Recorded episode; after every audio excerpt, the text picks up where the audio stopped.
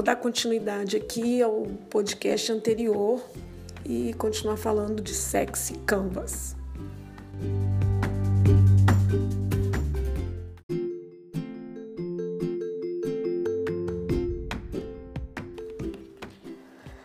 Então, vou contar para vocês aqui um bate-papo que eu tive com a Amália Rocha. Ela é uma gerente de processos do Criobanco. É, a nossa conversa se deu com base num vídeo que o pai da teoria Sexy Canvas postou no Instagram em agosto, onde ele sugeria aos bancos de sangue que dessem feedback aos seus doadores é, dentro da teoria dele, isso faria com que tocasse ali a, a vaidade, né?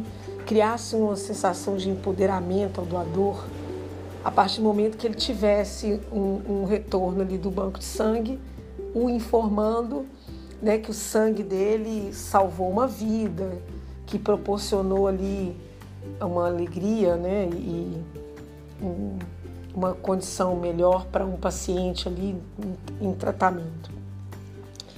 É, então eu contando isso para a Amália Rocha, ela não conhecia nem o André, nem a teoria. A princípio ela achou assim, meio romantizado, né? Ela falou, poxa, mas que isso é muito bacana. E ela ficou bem interessada e a gente, né, assistimos alguns vídeos juntos, inclusive esse aonde ele dava sugestão aos bancos de sangue, né? E ela foi me contar um pouco, né, como é que, que desenrola essa relação lá dentro do criobanco, né? Para é, situar aqui as, é, como que funciona o criobanco. O criobanco ele é um, um banco de sangue que funciona anexo ao Hospital Santa Rita.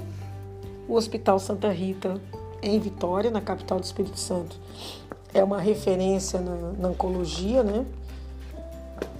no tratamento da oncologia e as pessoas cadastram como bancos de sangue tradicionais, elas passam por uma triagem clínica e hematológica. Ele estando apto, ele é caminhado para ele estando apto para doar, ele é encaminhado para coleta. Essa coleta dura aproximadamente uns 12 minutos.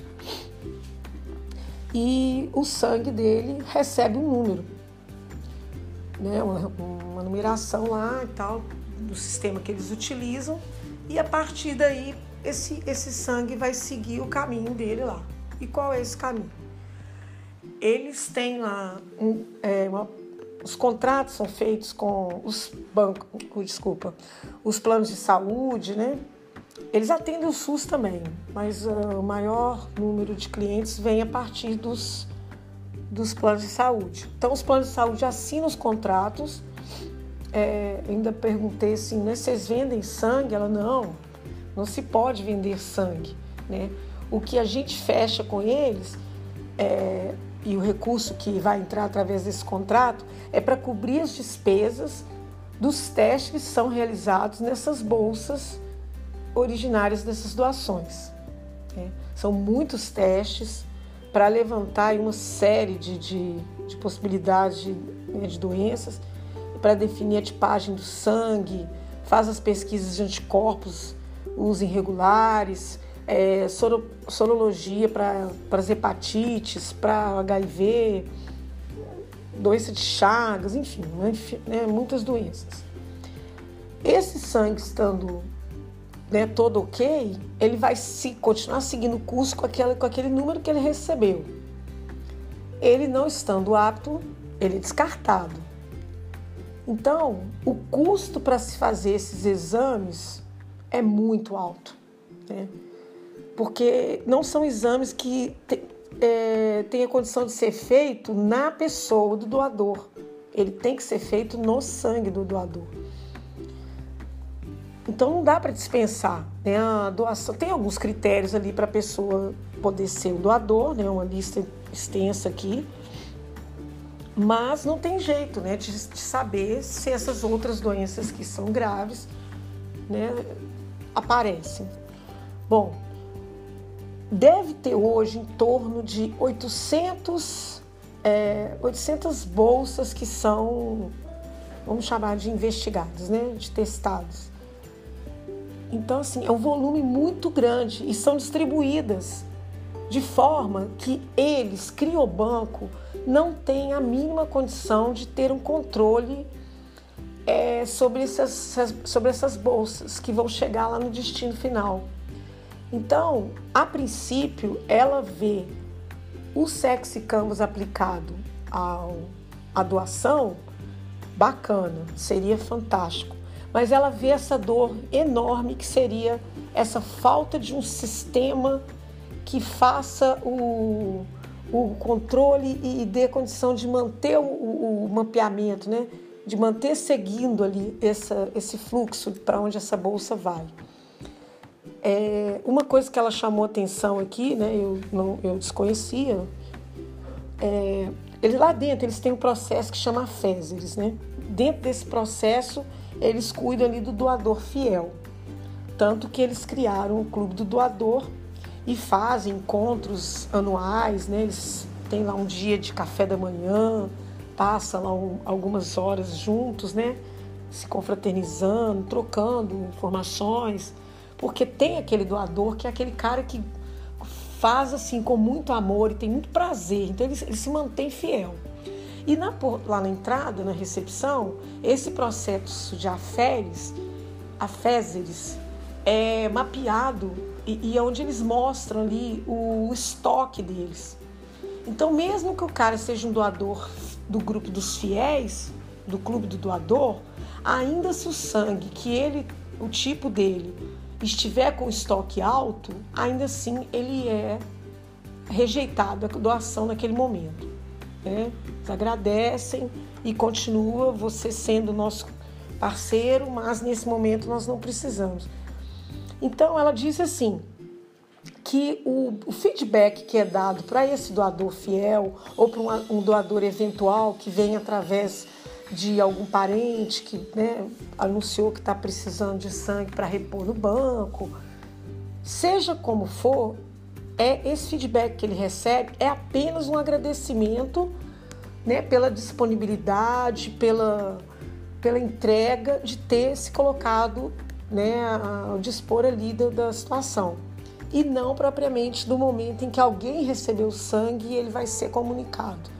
Porque ela diz que hoje é praticamente impossível com esse sistema que eles têm. Então, assim, foi até bacana porque surgiu aí né, um, toque que pode ser dado aí para a turma do, de TI, de desenvolvimento de sistemas, para pensar um pouco aí, quem sabe encontrar uma solução que pudesse é, manter esse mapeamento, manter essa comunicação né, com esse, essas bolsas que são distribuídas, para que no momento oportuno que aquela, aquele sangue for utilizado, sem necessidade de falar exatamente o nome das pessoas, né, expor as pessoas, é, o doador seja é, né, compartilhado com, com essa, esse sucesso aí. E quando ela diz que no momento é impossível isso acontecer, porque bate também na legislação.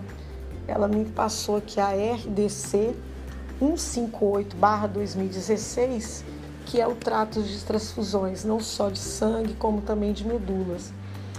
E o criobanco ele está ligado ao HHMO brasileiro, né? um grupo de bancos de sangue que eles trocam né, experiências, trocam é, práticas né, modernas e, e, dentro do que acontece de mais é, tecnológico e avançado lá fora.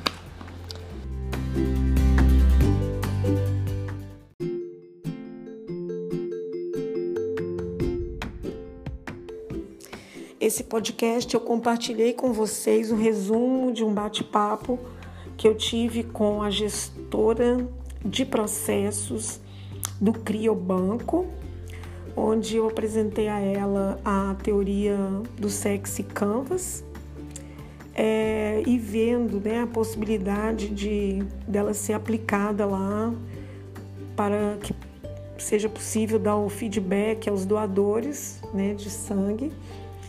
E ela também me apresentou né, como que é feito esse diálogo, né, como que é realizado essa, esse pós-doação.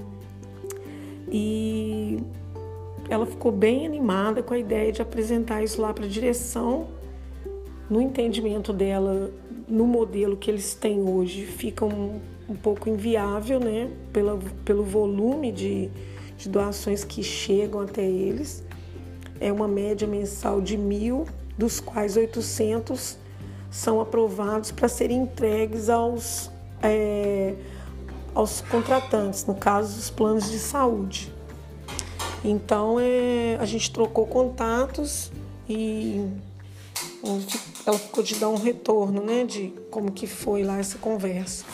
Mas o que eu achei bacana foi essa é, possibilidade que surgiu na conversa, né, dela apresentar uma dor que eles têm de um sistema que não dá condição de fazer esse acompanhamento até o, a entrega final, né, das bolsas.